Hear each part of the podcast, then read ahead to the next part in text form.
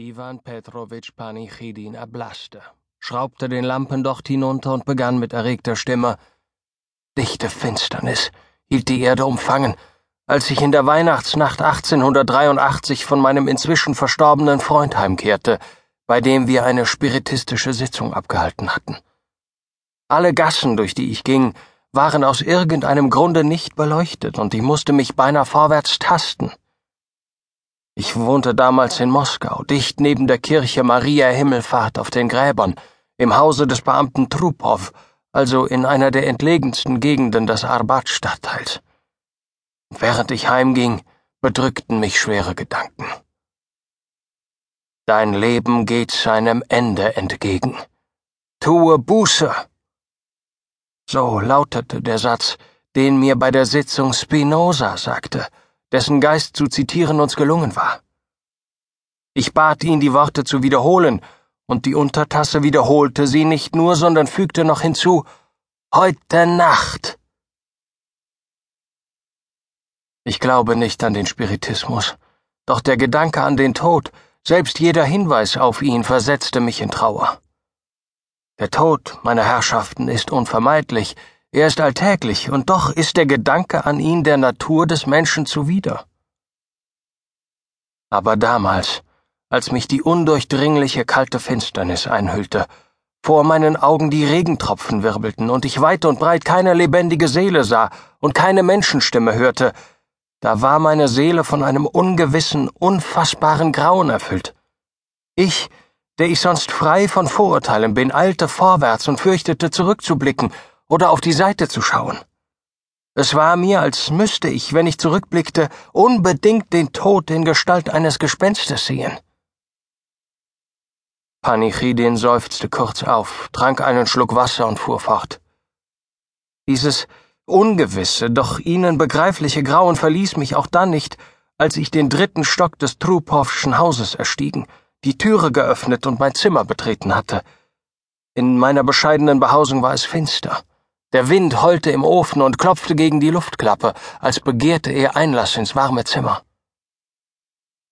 Wenn Spinoza die Wahrheit gesprochen hat, sagte ich mir lächelnd, so werde ich heute Nacht, während der Wind so weint, sterben müssen.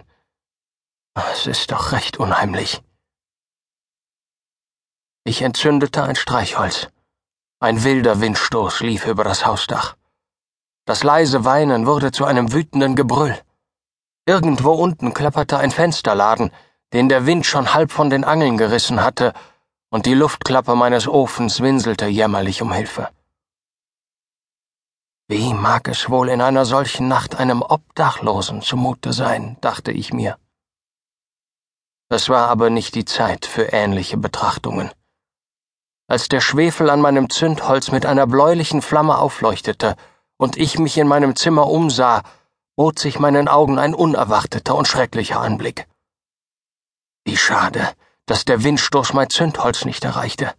Dann hätte ich vielleicht gar nichts erblickt und meine Haare stünden nicht zu Berge.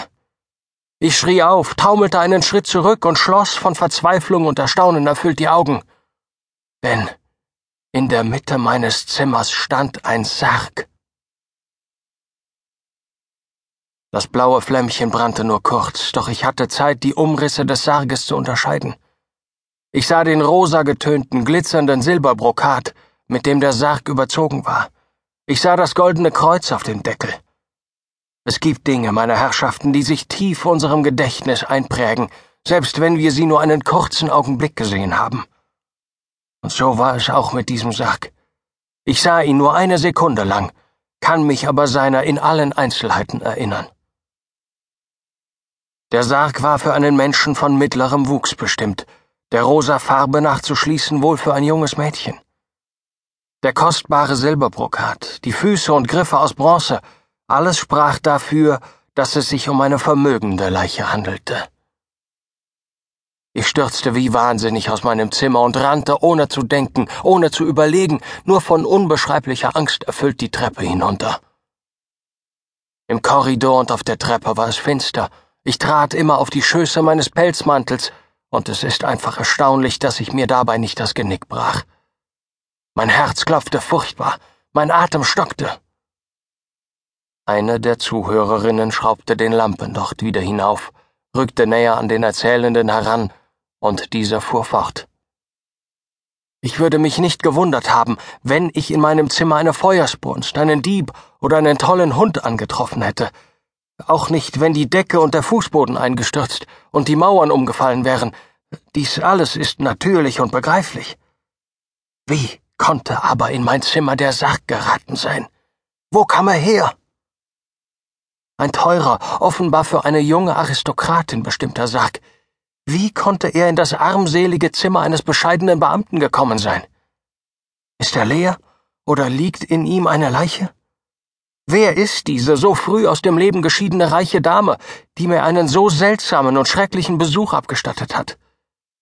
Oh, ein qualvolles Geheimnis. Aber wenn es kein Wunder ist, so ist es ein Verbrechen, ging es mir blitzartig durch den Kopf. Ich war ganz ratlos.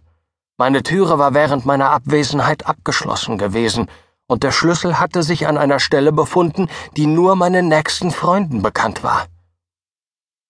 Der Sarg war doch nicht von meinen Freunden auf mein Zimmer gebracht worden. Man könnte annehmen, dass der Sargmacher den Sarg aus Versehen in mein Zimmer gebracht hatte. Er hätte sich im Stockwerk oder in der Türe irren und den Sarg in eine falsche Wohnung abliefern können. Wer weiß aber nicht, dass unsere Sargmacher niemals das Zimmer verlassen, ehe sie das Geld für ihre Arbeit oder wenigstens ein Trinkgeld bekommen haben. Die Geister haben mir den Tod prophezeit, dachte ich mir. Vielleicht haben sie mich auch gleich mit einem Sarge versorgt. Meine Herrschaften, ich glaubte niemals an den Spiritismus und glaube auch heute nicht an ihn, doch so ein Zufall kann selbst einen Philosophen in eine mystische Stimmung versetzen. Das ist aber so furchtbar dumm, und ich bin ängstlich wie ein Schuljunge, sagte ich mir. Es war nur eine optische Täuschung und sonst nichts. Auf dem Heimwege befand ich mich in einer so düsteren Stimmung, dass es gar kein Wunder ist, wenn meine kranken Nerven einen Sarg zu sehen vermeinten. Natürlich, eine optische Täuschung. Was denn sonst? Der Regen peitschte mich ins Gesicht, und der Wind zerrte wütend an meinen Schößen und meiner Mütze. Ich war ganz durchfroren und durchnässt. Ich musste doch irgendwo hingehen, doch wohin? Nach Hause zurückkehren hieße doch, sich dem Risiko aussetzen, wieder den Sarg zu sehen. Dieser Anblick ging aber über meine Kraft. Ohne eine lebende Seele in meiner Nähe zu haben, ohne eine Stimme zu hören, hätte ich, wenn ich mit dem Sarg, in dem vielleicht auch eine Leiche lag, allein geblieben wäre, verrückt werden können. Es war aber auch unmöglich, im Regen und in der Kälte auf der Straße zu bleiben. Ich entschloss mich, zu meinem Freunde Upokojew zu gehen, der sich, wie Sie wissen, später erschossen hat, und bei ihm zu übernachten. Er lebte in der Pension Cherejepow in der Totengasse. Panichidin wischte sich den kalten Schweiß vom Gesicht, seufzte schwer auf und fuhr fort. Ich traf meinen Freund nicht an. Nachdem ich angeklopft und mich überzeugt hatte, dass er nicht zu Hause war, fand ich auf dem Pfosten über der Türe den Schlüssel und trat ein. Ich warf meinen durchnässten Pelzmantel auf den Fußboden, fand im Finstern tastend das Sofa und setzte mich hin, um auszuruhen. Es war stockfinster. Im Ventilator summte traurig der Wind. Im Ofen zirpte eintönig das Heimchen. Im Kreml fing man eben an, zur Weihnachtsmesse zu läuten. Ich beeilte mich, ein Zündholz anzustecken. Das Licht befreite mich jedoch nicht von der düsteren Stimmung. Oh nein, ganz im Gegenteil.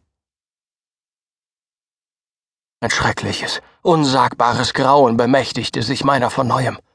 Ich schrie auf, wankte und verließ halb bewusstlos das Zimmer.